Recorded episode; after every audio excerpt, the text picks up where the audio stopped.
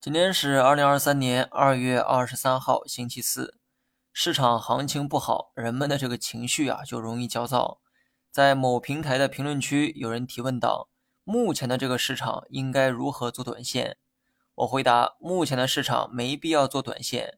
根据我的二十日线操盘法，大盘在二十日线以下运行时，尽量别做短线。”听完这话，对方回复道：“上证指数现在还没跌破二十线呀。”当时我心想，你既然能认得出上证指数，却认不清自己手里拿的是三零零开头的股票。然后呢，说一下今天的市场，各大指数涨跌不一，但振幅啊普遍都很小。我们内以上证指数为例哈，下方的三条均线仍起着支撑的作用，而明天很可能就是验证支撑效果的时刻。三条均线的高度都差不多，你呢没必要纠结具体要参考哪一条均线。只要大盘明天能收出一根阳线出来，技术面基本可以确定均线支撑的有效性，后期也可能会继续向上突破，但前提是这根阳线不能是十字星阳线。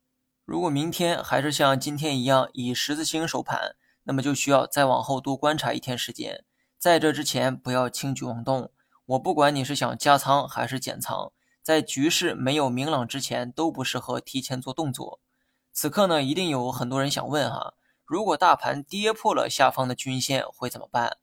如果大盘义无反顾的跌破了均线群，至少技术层面，大盘有可能会朝着三二二三点继续回撤。但是呢，我还是那句话哈，不要去猜结果，而是等结果出来再做打算。好了，以上全部内容，下期同一时间再见。